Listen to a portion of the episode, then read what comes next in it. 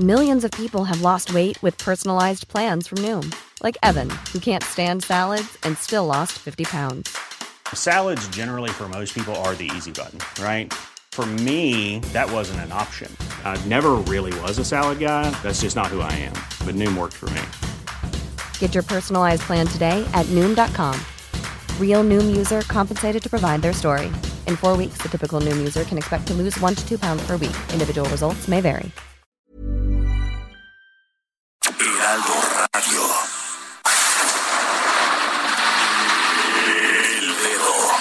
La llaga. Había una vez un mundo en el que nadie creía. Un país de historias inexplicables. Una nación con personajes asombrosos.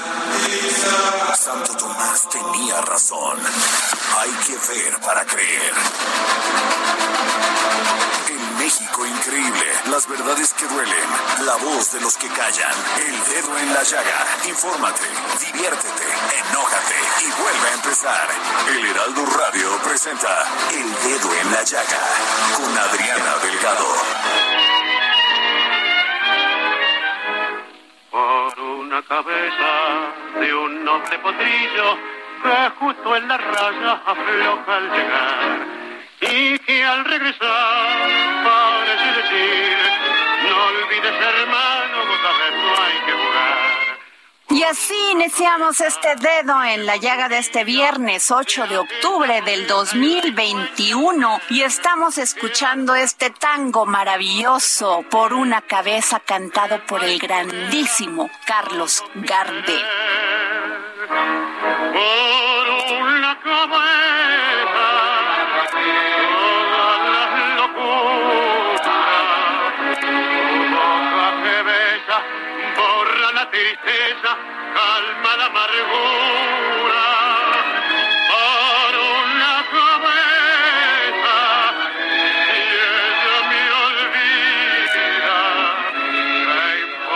Decía Jorge Luis Borges, de los diversos instrumentos inventados por el hombre, el más asombroso es el libro. Todos los demás son extensiones de su cuerpo. Solo el libro es una extensión de la imaginación y la memoria. Y justamente para hablar sobre libros, pues este jueves se presentó el programa de regreso de manera presencial de la Feria Internacional del Libro del Zócalo. A partir de este viernes 8 y hasta el próximo domingo 17 de octubre, usted podrá disfrutar de esta impresionante feria del libro en el Zócalo. Y este año, la FIL de la Ciudad de México del Zócalo va con dedicatoria especial para el gran caricaturista monero Antonio Elguera. Y tengo en la línea una mujer que yo en especial soy su fan. La admiro, la respeto porque ha sido una promotora incansable de la cultura.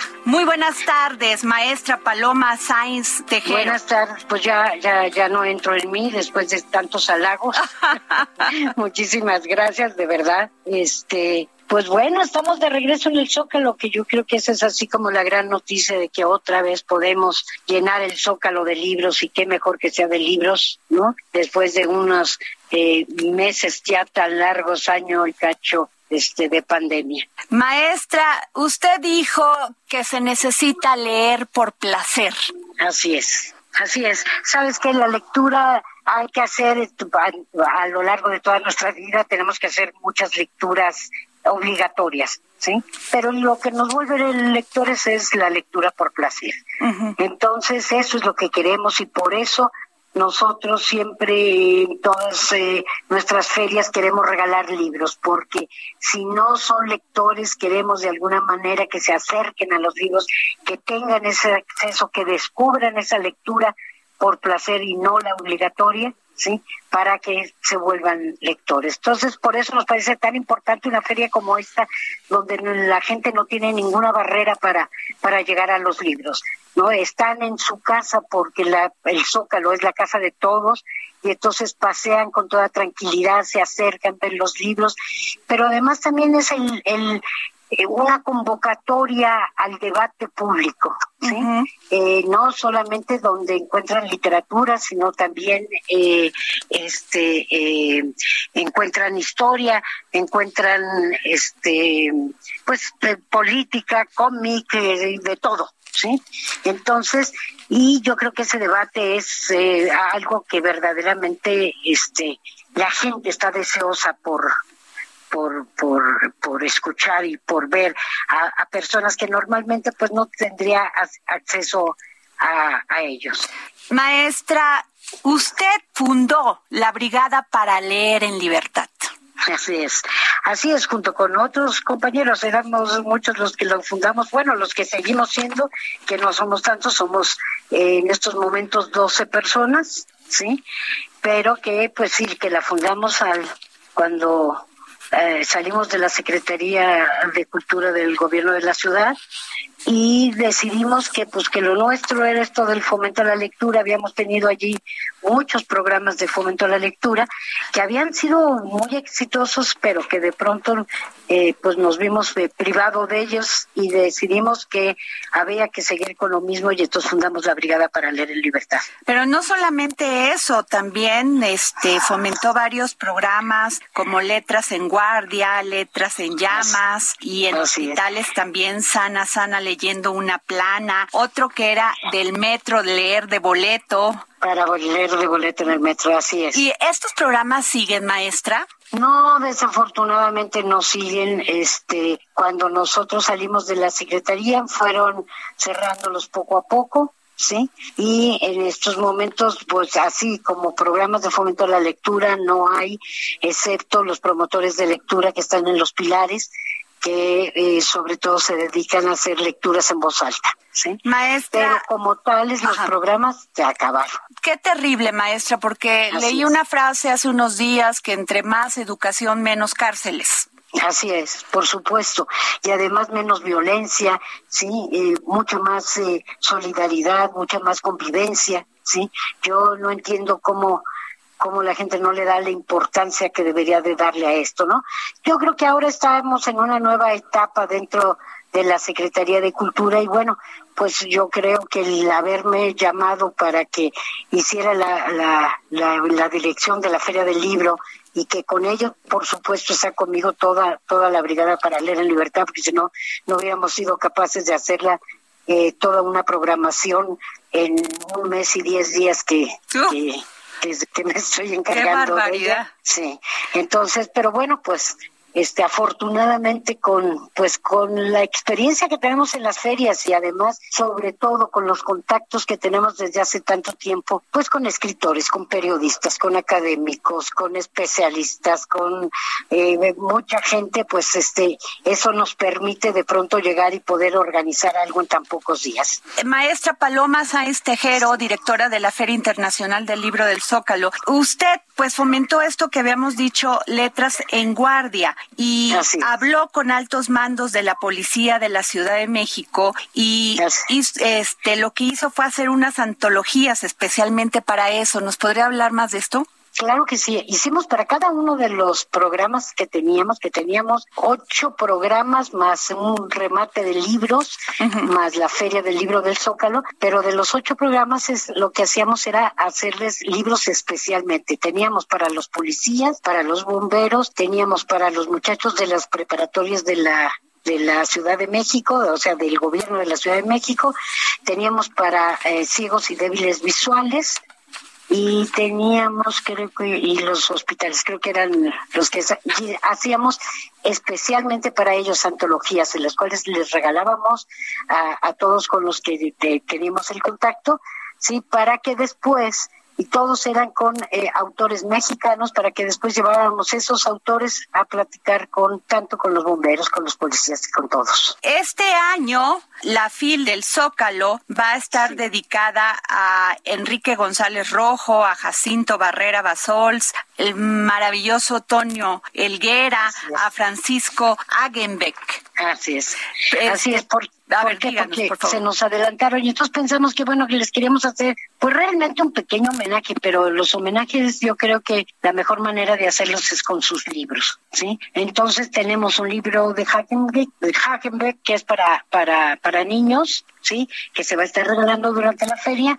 Uno de eh, Antonio Elguera, que hicimos especialmente sí, para esta feria, eh, que recopilamos, eh, recopilamos sus, varias de sus caricaturas. Sí, además va a haber una exposición en, el, en la mera plancha del Zócalo también. Y este y después hicimos una plaqueta de Enrique González Rojo y vamos a regalar el bardo y el bandolero de Jacinto Herrera Basols. Así que durante estos días vamos a regalar nueve mil ejemplares de esos libros. Qué maravilla. Maestra Paloma Saiz Tejero, ¿qué vamos a ver en la FIL del Zócalo este año? Mira, muchas cosas, este, hay, vamos a, se van a presentar muchos libros que son novedades y que nos parecen imprescindibles seguir hablando de ellos. Se va, va a haber debates de historia eh, con el cura Hidalgo o Tenochtitlan.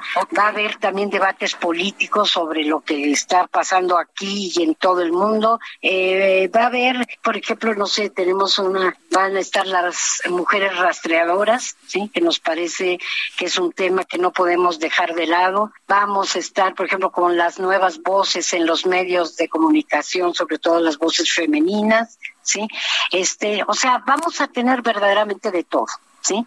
Van a estar, yo creo que la, la representación de, de, los escritores, de los mejores escritores que en estos momentos están en México, los tendremos aquí. Además de muchos, muchos eh, periodistas, muchos este, académicos que van a estar hablando de muchos temas. Maestra, la pandemia pues generó que nos alejáramos de la calle, pero también nos introdujo a la tecnología y muchas de las personas en este tema de no salir a la calle, de no convivir, pues se adentraron a bajar libros por en línea, pero no hay como tener en las manos un libro, o leer su pasta, o leerlo. Así es. Mira, yo creo que, que justo gracias al Internet sobrevivimos esta pandemia, ¿sí? Por lo menos los que estamos, pues bueno, más agraciados con tener la, el Internet cercano, ¿sí? Habrá muchos otros que no, que no pudo, no pudieron conectarse, pero bueno, y la verdad es que, que, que, bueno, pues que fue nuestro, nuestro escape, ¿sí? Pero como bien dices tú, este, no es lo mismo leer un libro en pantalla que leerlo, eh, este, que lo tengas en tus manos, que lo gees y demás, ¿sí? Así que, que yo creo que sí, que, que, que, que ha sido muy bueno hasta ahora, pero que ya regresamos, los libros están aquí, van a encontrar libros a muy buen precio y sobre todo además eso, mucho debate, muchas presentaciones, abrimos las eh, eh todos los días en los foros con música, ¿sí?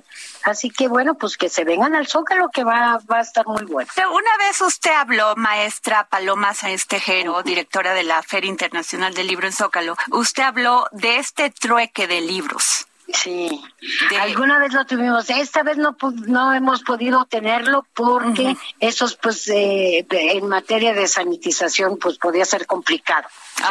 Estar pasando eh, libros de mano en mano y demás. Pero sí, siempre lo tenemos. ¿Por qué? Porque muchas veces tiene unos libros en su casa que ya leyó, que no, que no va a hacer ya nada con ellos y que pues se pueden cambiar por otros.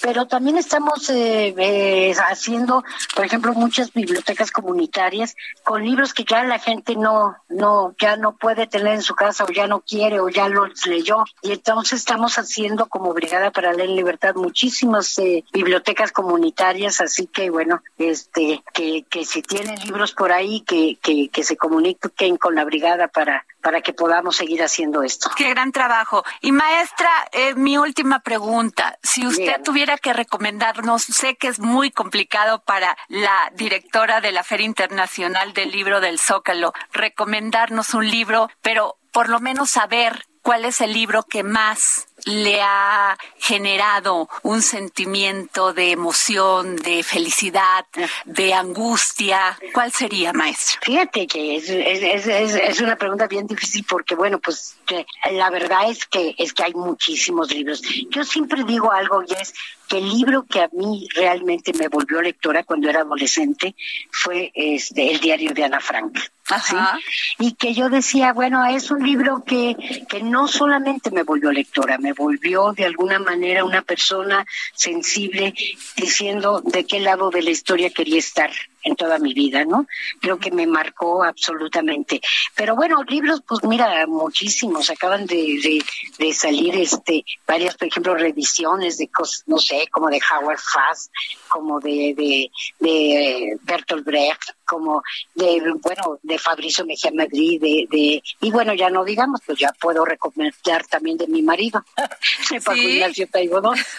Así que, ¿no? Entonces, la verdad es que son tantas, tantas cosas que a uno no le da la vida para leer tanto, sinceramente. Le, voy a comentar un programa que tenemos aquí, este, en el dedo, en la llaga, y le agradecemos porque usted acaba de mencionar a su marido, a Paco Ignacio Taibo, director del Fondo de Cultura Económica. Nos hacen llegar libros aquí al dedo en la llaga y todos los días regalamos un libro. Y maestra, es sorprendente cómo vienen hasta las instalaciones del Heraldo por su libro. ¿Sabes qué? Es increíble. Eh, se dice que la gente no le gusta leer. No es cierto. Lo que pasa es que no ha descubierto la lectura por placer. Ese es el problema. ¿sí? En el momento en que tú pones en las manos un libro, un libro que con algún tema que le interese, este, eh, es eh, verdaderamente este, cómo, cómo se acercan a ellos y cómo les empieza a gustar. Y por otro lado, si no se acercan, pues es el, el precio, el precio de los libros. Por eso es tan importante regalar libros. Así es, maestra. Pues muchas gracias. Le agradecemos que nos haya tomado la llamada para el dedo en la llaga y esta gran labor que usted realiza. Gracias, maestra Paloma. Muchísimas gracias y tantos halagos. No sé si voy a poder seguir el día de hoy con pues tiene que seguir, maestra, porque esa es la diferencia entre crear una sociedad justa, libre, educada y no hacerlo. Muchísimas gracias y ya saben que aquí pueden pasar al Zócalo y se llevarán por lo menos estos cuatro libros que les vamos a dar de regalo. Muchas gracias, maestra. Gracias a ti. Hasta luego. Hasta luego. El dedo en la llaga.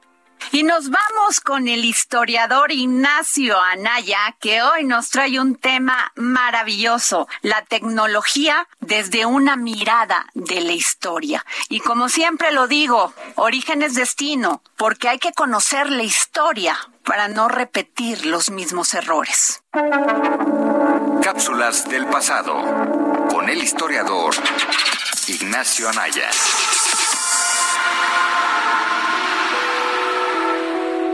Hola Adriana, hola amigos del dedo en la llaga y a quienes nos escuchan en el podcast de cultura. Soy Ignacio Anaya y esta es mi cápsula del pasado. En este episodio les quiero hablar un poco sobre cómo entender la historia de la tecnología. Como muchos se habrán dado cuenta, el lunes pasado se cayeron los sistemas de varias redes sociales, Facebook, Instagram y WhatsApp. Durante la mitad del día estuvimos desconectados y eso pues como se esperaba dificultó los puentes de comunicación de varias y varios. La verdad es que las redes sociales, así como cualquier tipo de avance tecnológico, no son perfectos y los errores siempre estarán presentes por más que se sigan inventando nuevas cosas. Erróneamente se piensa que los avances tecnológicos siguen un proceso lineal histórico, es decir, que las tecnologías van en camino hacia arriba, como si una invención siguiera el orden del progreso. Si lo vemos de manera superficial, pues hace bastante sentido, ya que al mirar al pasado uno puede decir, miren, antes no existían aviones, ahora sí, bastante válido, pero para llegar a esa visión se tuvo que innovar constantemente el avión para llegar a ser el método de transporte de personas y carga que es ahora. Esto porque en la tecnología, inventar e innovar son dos cosas distintas y además fuertemente apegadas a su contexto histórico y a la sociedad. Regresemos al ejemplo del avión. Si nos comparamos con hace 100 años, pues muchos dirán que sí, estamos más avanzados, pero ¿qué tal si lo hacemos con hace 20 o 30, hasta 40 años atrás, cuando existía el Concorde, el avión supersónico de pasajeros? Entonces ahí vemos que esta idea de la tecnología como un proceso lineal tiene sus trabas. Esto no significa que la aviación se encuentre en retroceso,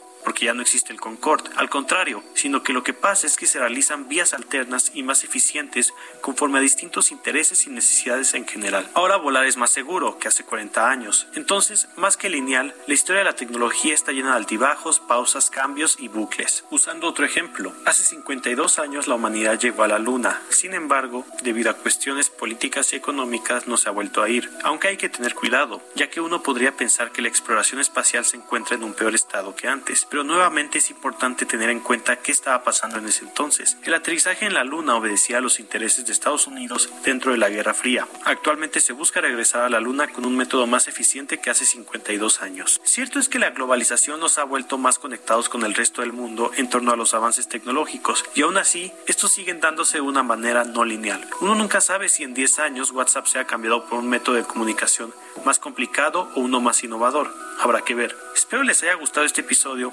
y recuerden escucharnos en el podcast de Adriana Delgado, Cultura en Spotify.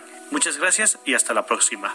Y desde Argentina, como todos los viernes, nuestro gran filósofo, escritor y pedagogo Hernán Melana nos va a hablar de Rasputín, un monje medieval en pleno siglo XX. Psicología, historias con Hernán Melana. Hola Adriana y oyente del dedo en la llaga.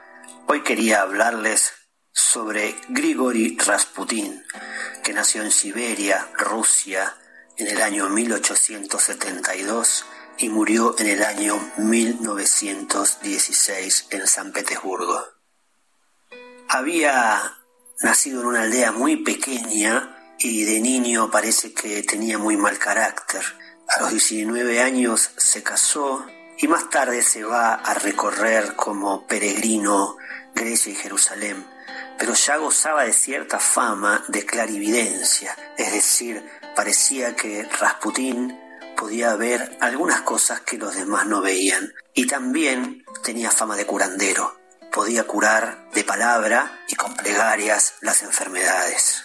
Tenemos que contextualizar un poco a la Rusia de esta época, porque Rusia es quizás el único país que pasó de la Edad Media al industrialismo soviético sin pasar por una revolución industrial y sin pasar el mercantilismo. Toda la corte rusia, todas sus costumbres eran costumbres que el resto de Europa ya había abandonado en el año 1500 y estamos aquí a finales del siglo XIX y principios del XX viendo cómo las costumbres de aquella época todavía estaban presentes en la Rusia de los zares, que eran los equivalentes a los reyes, eran quienes gobernaban. Ahora bien, el zar que gobernaba en ese momento era Nicolás y estaba casado con la zarina Alexandra, nieta de la reina de Inglaterra.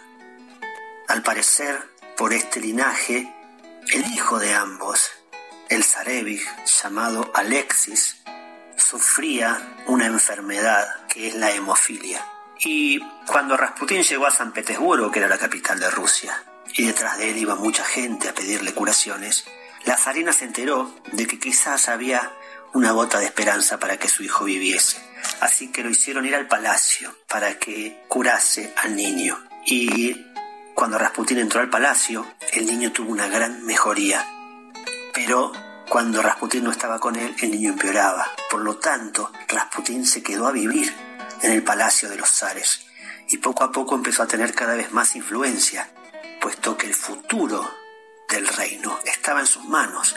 Así que de a poco empezó a ser consultado y luego empezó a tener puestos de poder y empezó a poner gente afín a él en el gobierno. ¿Qué quiero decir? De a poco Rasputín pasó a ser el verdadero gobernante. Como estaba convaleciente durante la Primera Guerra, en lo previo a la Primera Guerra, no pudo evitar lo que para él era un error, que era marchar a esa guerra que fue catastrófica para Rusia. Pero en la ausencia del zar se gestó una conspiración para matarlo y así lo hicieron, propinándole una muerte horrible. Pero lo importante aquí, lo que yo quería resaltar, era por qué Rasputín tuvo un ascenso tan estrepitoso de ser un niño pobre de una aldea a ser el cortesano más importante de un reino. Quizás porque Rasputín prometía salud. Rasputín era la esperanza para muchos del reino.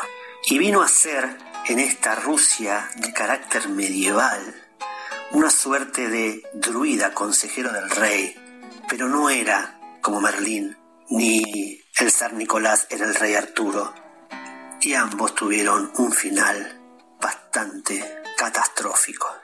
Al año siguiente de la muerte de Rasputín se dará la Revolución Rusa, que traerá un nuevo orden social a aquella Rusia de caracteres medievales para realizar el experimento socialista en aquella región que duró hasta el año 1989. Me despido con una frase de Rasputín que creía que el pecado era una forma de purificar el mal en la tierra, que dice así, antes de que podamos arrepentirnos, tenemos que pecar. Cabeza de un noble potrillo que justo en la raya afloja al llegar y que al regresar parece decir no olvides ser más. Y nos vamos a un corte y regresamos aquí al dedo en la llaga. Síganme por mi tweet, arroba Adri Delgado Ruiz y nos vamos. que al jurar sonriendo el amor que está mintiendo quema en una hoguera todo mi querer por una cabeza El dedo en la llaga. Heraldo Radio.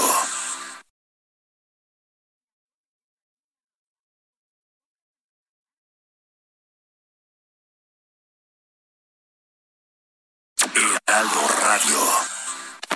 Sigue a Adriana Delgado en su cuenta de Twitter en arroba Adri Delgado Ruiz. Y envíanos tus comentarios vía WhatsApp al 55 25 44 33 34 o 55 25 02 21 04. cuánto desengaño por una cabeza yo juré mil veces no vuelvo a insistir pero si un mirar me hiere al pasar tu boca de fuego otra vez quiero besar Y regresamos y nos vamos con una entrevista que realizó mi querido Jorge Sandoval con el escritor Antonio Ramos Revillas, quien nos habla de su más reciente libro, Salvajes. Gracias Adriana, gracias amigos del dedo en la llaga. Hoy nos encontramos con un autor muy joven. Es un escritor que explora historias que nos llevan a recordar estos grandes misterios que habitan en las diferentes etapas de la vida, pero sobre todo en la juventud. Él es egresado de la carrera de Letras Españolas de la Universidad Autónoma de Nuevo León. Ha recibido diferentes premios, como en 2015 tiene el Premio de las Artes por su trayectoria como creador. Él dirige actualmente su editorial universitaria. Me estoy refiriendo al autor Antonio Ramos Revillas. Gracias Antonio por recibir nuestros micrófonos. No, gracias a ustedes, gracias por la invitación y sobre todo gracias por, por, por decir que soy joven.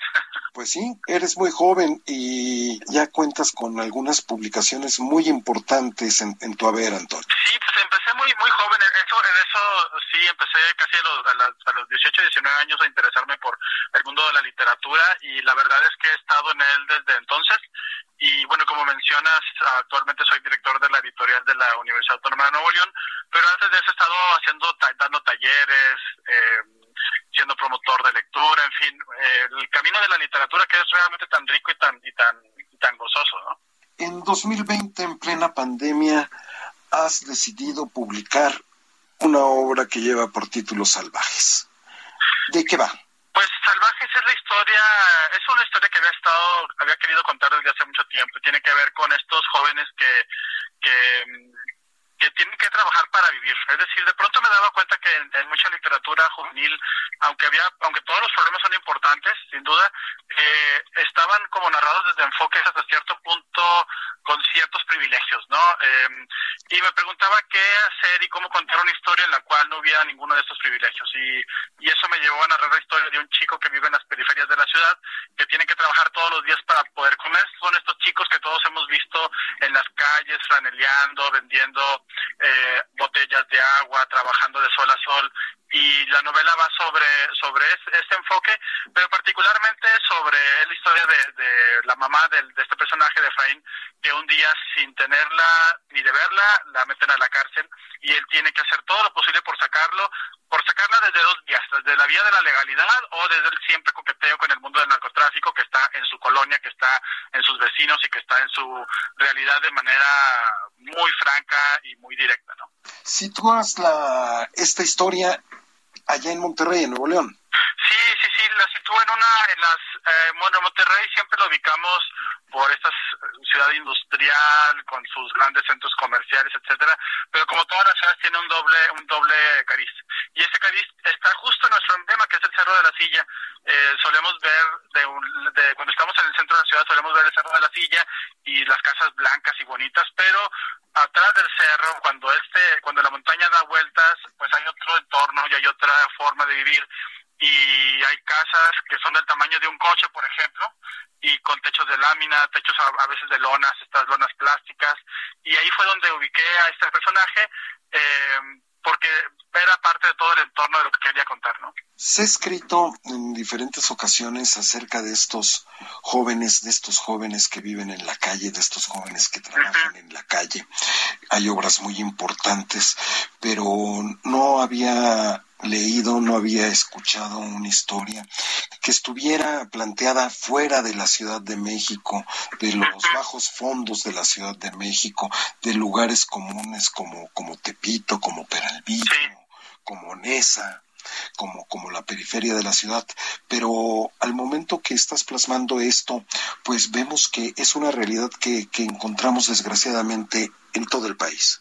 En, todo el país, en todas las ciudades, la verdad es que eh, algo de lo que me han dicho los lectores es que eh, quienes ya han leído la novela es que eh, dicen, ah, esto que tú narras es tal colonia de mi ciudad, es tal barrio de donde yo vivo. Y eso, eh, por un lado, como, le, como autor me gusta porque se representa una realidad muy extendida y por otro lado también como ciudadano digo, bueno, pues eh, sí está complicado, ¿no? Que todas las ciudades tenemos estos cinturones de miseria, estos espacios alejados realmente de todo, donde, donde aún así, y, no sé, quisiera insistir con esto, es que eh, a lo largo de la novela hay también un amor por estos lugares, por la forma como la gente eh, intenta ser feliz en estos espacios. Por, hay, hay una, al menos acá en el norte del país está extendido, bueno, en la Ciudad de México también, pero el tema de los mercaditos, el tema del mercado rodante, como le decimos nosotros acá, donde la gente día, los fines de semana se junta para hacer vida social, para pasarla bien con sus amigos y con sus amigas, para, para discurrir. Entonces, en la novela sí hay un retrato muy marcado de la periferia, pero también cómo uno es feliz en la periferia, cómo encuentra sus espacios para, para, para no tener una vida tan árida, digamos, ¿no? Salvajes, un título muy fuerte. ¿Quiénes son los salvajes? ¿Los jóvenes? ¿Las autoridades? ¿La pues situación en general? ¿Quiénes son los salvajes? Pues fíjate que, que, que bueno que lo dices así, porque yo creo que salvajes son, son este, eh, todos aquellos que de una manera u otra hacen imposible la vida de los otros. Eh, son los policías que, que abusan de su, de su poder, es el mundo del narcotráfico que abusa de la, de la adolescencia, justo cuando está en el proceso de formarte como individuos los chicos y los tientan y también la propia necesidad de ellos. Y creo que en, en alguna medida todos lo somos. Sabes que cuando, cuando, cuando terminé la novela, de pronto veía a los chicos franeleando, vendiendo aguas en, en, el, en la calle y decía, bueno, pues eh, para todos los demás, ellos son unos salvajes, ¿no? Subes la ventanilla, no quieres que se te acerquen al coche, pero tienen una historia detrás que los humaniza y que los hace sensibles, eh, porque, porque no podemos vivir solamente con el prejuicio, aunque el prejuicio también es una forma de defensa, a veces también es un arma. Entonces yo creo que todos lo somos en mayor medida para los demás. Sin duda es una obra de ficción, pero siempre la ficción está basada en la realidad. ¿Hiciste investigación para esto, mi querido Antonio? Sí, pues fíjate que un poco sí y un poco no. un poco un poco no porque yo vengo de un espacio muy parecido a ese. Em, eh, y, y, un poco no porque porque y un poco sí, perdón, eh, porque sí me dio la tarea de, recolectar algunas historias del mundo del narcotráfico, algunas historias que tenían que ver con, con casos eh, muy específicos de jóvenes en situaciones como esta, pero la mayoría de todo fue una experiencia propia, ¿no? Bueno, no que me haya sucedido, sino construida con mis recuerdos. Eh, fíjate que a lo largo de la novela hay, hay algunos fragmentos donde se habla de toda esta generación de jóvenes que, que, que murió durante la guerra del narcotráfico, ¿no? Eh, estoy hablando del 2010 para acá. Y, bueno, eso no tuve que investigar, lo, lo viví, eran mis vecinos. Yo eh, cada cierto tiempo nos enteraban que algunos de estos chiquillos con los cuales jugábamos al fútbol, eh, ya creciendo, eh, desaparecían, se los llevaban, los encontraban en tal lugar. Entonces, también está la novela, es como muy, muy complejo porque hay cosas como muy reales, pero también hay mucha ficción y hay también eh, aventura y ahí te, te, decía esta exaltación a, la, a, la, a, los, a los mercados, a la comida sobre todo, porque bueno, soy medio glotón, entonces los personajes siempre están comiendo eh, y, y, es una mezcla como de muchas cosas. Entrar en la psicología de, de, de los jóvenes no es nada fácil. Es una uh -huh. etapa de la vida, pues, que se tiene que vivir intensamente, que se tiene que pasar, dicen otros, que es una enfermedad que se cura con los años. Pero entrar en la psicología del joven es complejo y más con estos jóvenes que desgraciadamente pues no tienen mucha información, ¿no? Pues, pues sí, sí, pero sabes que creo que al final de cuentas todos tenemos la experiencia de haber sido jóvenes y las preguntas que nos que nos molestaban o que nos daban miedo cuando éramos jóvenes son eternas.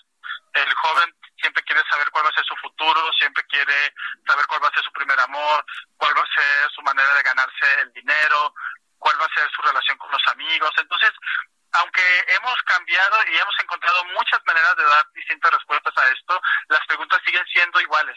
Y de eso me he agarrado para poder contar estas juventudes. Eh, y no importa el entorno, siempre está en el joven la búsqueda de su identidad y eso no va a cambiar. Podremos tener, eh, podrá ser el año 3000 y un chico tal vez ya incluso que vive conectado a una computadora eh, y se va a preguntar lo mismo, ¿quién soy yo? Eh, cosa que a veces los adultos ya no nos preguntamos porque porque pues ya sabemos quiénes somos y ya ya de alguna manera hemos bueno siempre siempre tenemos esa pregunta pero conforme vas creciendo ciertas respuestas se van quedando contigo y se solidifican. En cambio con el joven no siempre está moviéndose siempre está es líquido totalmente no ¿Cuál es el futuro de estos jóvenes de estos jóvenes que que que, que retratas en Salvajes sí una muy buena edición, por cierto, del Fondo de Cultura Económica, un gran trabajo que hace Paco Ignacio Taibo con el Fondo de Cultura Económica. Sí, cómo no, Paco, Horacio, Ezra, todo el equipo, Sandra. Eh, Salvador, pues, ¿sabes? No? Salvador, por supuesto.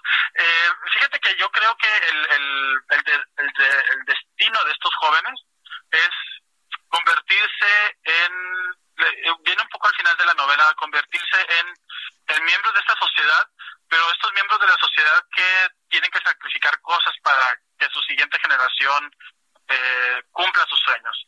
Son todos estos señores que ponen un taxi, que abren una tienda de abarrotes, que se ponen a vender tacos en las noches afuera de sus casas, que si tienen suerte eh, tendrán un negocio propio y si no trabajarán toda la vida como choferes, como, como barrenderos, como empleados en alguna oficina, que tendrán una casa, una casa pequeña, pero casa propia, eh, y que, y que tal vez no, no pasarán, este, no harán este traspaso social, pero encontrarán un espacio suyo en estos lugares y trabajarán para su siguiente generación. Yo creo que a, a, al, en la novela hay un personaje así y que le dice eso a, a Efraín, que es el, que es el, el chico, le dice, dice, mira, por fuera vas a ganar más dinero, y pero vas a estar en el sol y sin duda morirás pronto.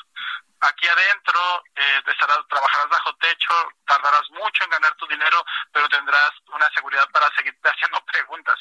Entonces, eh, y él dice cómo, cómo eh, decidió eso para su vida y bueno, sacó su casa de Infonavit y dice, todavía me faltan 20 años para pagarla, pero es mi casa. Entonces yo creo que ese es como el destino de estos de esos jóvenes para quienes a veces el espacio social, el espacio educativo está cerrado y en el mejor de los casos pueden alcanzar estas cosas. Pero entonces ves esperanza, ves futuro en ellos. Pues yo veo, yo sí veo un futuro, eh, mi experiencia con el entorno en los cuales he vivido me dicen que este futuro es un futuro eh, mucho más de espacios. Es decir, no, yo no creo que exista la movilidad social eh, en masa, sino en determinados casos.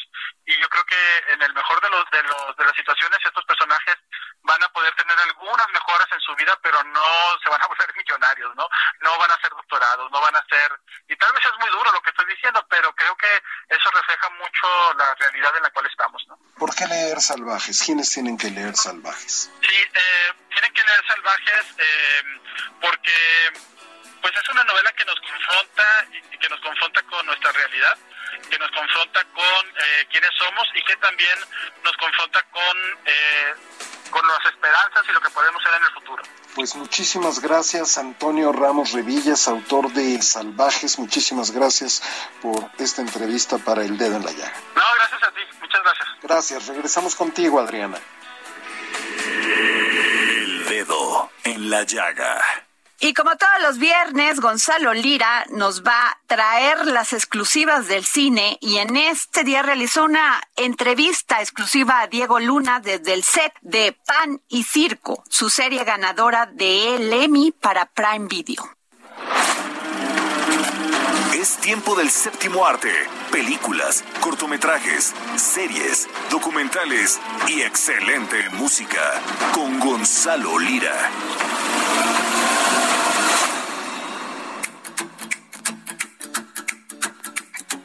Muy buenas tardes, Adri. Te saludo a ti y a toda la gente que nos escucha por aquí, por el dedo en la llaga. Yo soy Gonzalo Lira y como todos los viernes llegó el momento de hablar de nuestras recomendaciones. Y hoy no me voy a ir con una película, eh, tampoco me voy a ir necesariamente con una serie de ficción, pero sí es algo que me parece muy interesante, ya que Diego Luna estrena la segunda temporada de episodios de Pan y Circo, esta serie documental en la cual sienta a diferentes personajes de la vida pública para conversar sobre temas importantes y que conciernen a la sociedad mexicana. Tuve la oportunidad de lanzarme por invitación del propio Diego Luna en exclusiva al set de filmación, un set espectacular, pues pude ver eh, la, la plática que tuvo, por ahí estaba Citlali Hernández, por ahí estaba Jesús Silva Herzog y otros personajes. Lo interesante de la serie es que está filmada en tiempo real y durante la comida también van fluyendo las bebidas, lo cual hace que la conversación se vaya acalorando. Platiqué con Diego Luna sobre cuáles fueron los ajustes que tuvo que hacer después de una controversial primera temporada la interacción con, con invitados e invitadas era muy importante retrabajarla, de llegar y sentarse en una mesa, que sí es, conceptualmente es la, la idea detrás de Pan y Circo, pero que había que llevarla un poquito más lejos, a una interacción eh, alrededor de la cocina, que ayudaran con ciertas cosas, que se involucraran en el proceso de la, de, de la cena, ¿no? Y que, y que la hicieran más suya. Otro asunto que nos interesaba mucho ajustar en esta segunda temporada era el cómo llegamos a los invitados. Había que tener en la mesa a la gente que, que, tendría algo que decir, ¿no? O sea, eh, no importa tanto de qué tan alto perfil sea tu personaje. Y precisamente hablando sobre sentarse en la mesa, Diego Luna me contó por qué él considera que el acto de conversar y de hacer sobremesa es tan cercano para todas y para todos. Vamos a escuchar lo que me dijo desde el set de Pan y Circo. La cocina no es democrática, pero el hambre sí, ¿no? En algún momento a todos nos alcanza. Pero además hicimos otra cosa que es, a raíz de la pandemia encontramos que la, los, pues, los medios de comunicación los incluimos eh, en, en, en el concepto y entonces tenemos a cuatro invitados e invitadas aquí y además de eso tenemos eh, a unos eh, a unas voces remotas no eh, que son entrevistas que yo hago a través de zoom. En el episodio de, de, salud hablamos con una de las científicas que desarrolló la vacuna de AstraZeneca. Pues es interesante porque es traer una voz a la mesa que no puede no puede estar aquí pero conceptualmente sí no y sus, sus ideas sí Ahí lo tienes, Adri, Diego Luna produce y conduce estos nuevos episodios de Pan y Circo que a partir de hoy ya encuentran disponibles en la plataforma de Prime Video. Yo me despido, les invito a que me sigan en mis redes, arroba gonis, g n y z y sigamos comentando los estrenos y las recomendaciones de cada semana. Luciano Pavarotti decía que una de las mejores cosas de la vida es que debemos interrumpir regularmente cualquier labor y concentrar nuestra atención en la comida. Es por eso que los invito a escuchar nuestra gustada sección GastroLab con Miriam Lira, que nos va a hablar de los dos restaurantes mexicanos que fueron premiados dentro de los 50 más importantes del mundo. Vanguardia culinaria. Tendencias gastronómicas. Recomendaciones. Restaurantes. Entrevistas. El ingrediente secreto eres tú. Gastrolab. Con Miriam Lira. En el dedo en la llaga.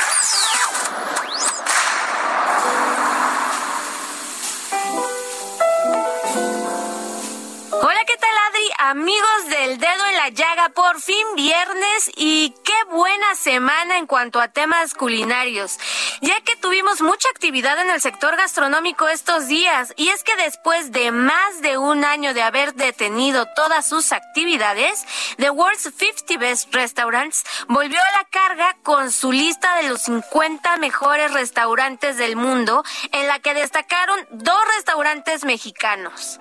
Teniendo como sede la ciudad de Amberes en Bélgica, los 50 Best destacaron el trabajo de los mejores chefs y restaurantes del mundo. Nada más eso para que se den una idea. Este año el restaurante Puyol, ubicado en la Ciudad de México, del chef Enrique Olvera, se consagró como el mejor restaurante de América del Norte, el mejor de México y se posicionó en el lugar número 9 del mundo. Mientras que Alejandra Flores y Jorge Vallejo, que dicho sea de paso, es uno de los chefs de GastroLab TV, obtuvo el lugar 27 de esta prestigiosa lista. Como maestro de ceremonias estuvo a cargo el chef italiano y múltiple veces nombrado como el mejor chef del mundo, Massimo Bottura, quien se encargó de recibir a todos los chefs en la alfombra roja y hacerlos sentir menos nerviosos. El reconocimiento como ícono gastronómico del año fue para la chef Dominique Green por su destacada labor en la industria al crear conciencia e impulsar un cambio positivo a través de su trabajo. Es la primera chef mujer que ha logrado en Estados Unidos tener tres estrellas Michelin, que es el máximo galardón que un restaurante puede obtener. Y pues bueno, ella las logró para su atelier Crin en San Francisco. Además de ser una voz fundamental para la comunidad LGBTIQ a la que pertenece y también por el apoyo a las personas con cáncer, ya que ella el año pasado superó el cáncer de mama. Para leer más sobre estos premios los esperamos en gastrolabweb.com y también en Instagram, arroba heraldo gastrolab. No se pueden perder todos nuestros contenidos, ahí nos vemos. Este viernes está con nosotros Roberto San Germán para que usted esté completamente informado con todo lo que pasa en el mundo del deporte. Roberto San Germán y los deportes al estilo del dedo en la llaga con Adriana Delgado.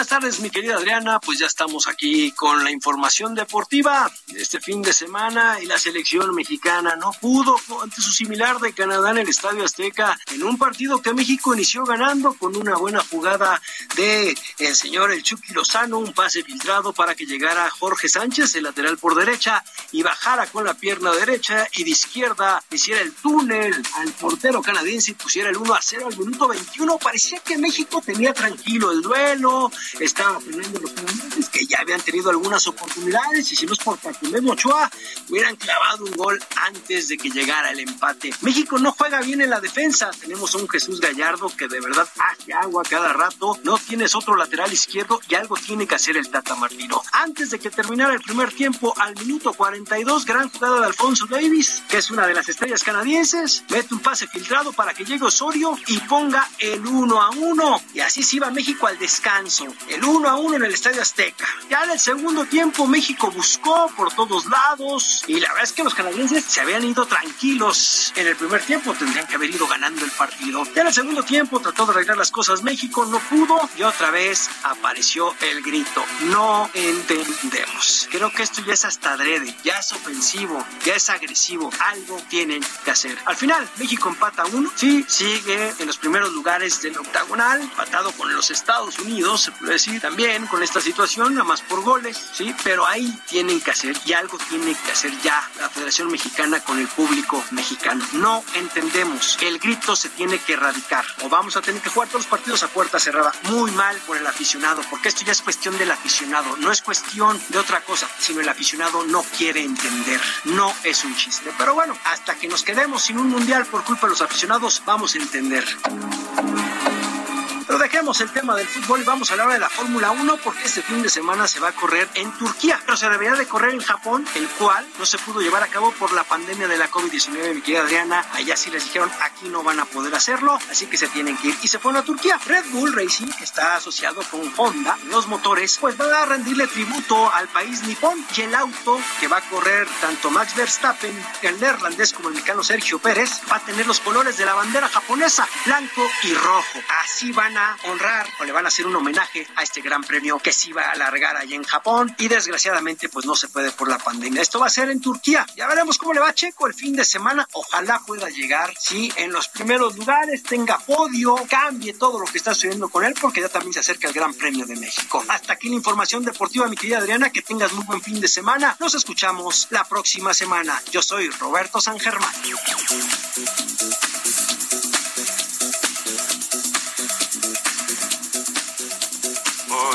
Cabeza me tejón de un día de aquella coqueta y risueña mujer que al jurar sonriendo el amor que está mintiendo Muchísimas gracias por escucharnos en este dedo en la llaga. Gracias por escucharnos, pero sobre todo gracias por permitirnos entrar en su corazón.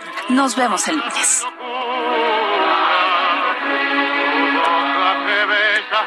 borra la tristeza, calma la amargura. Una cabeza, y ella me olvida. El dedo en la llaga. Heraldo Radio 98.5 FM, una estación de Heraldo Media Group, transmitiendo desde Avenida Insurgente Sur 1271, Torre Carrachi, con 100.000 watts de potencia radiada.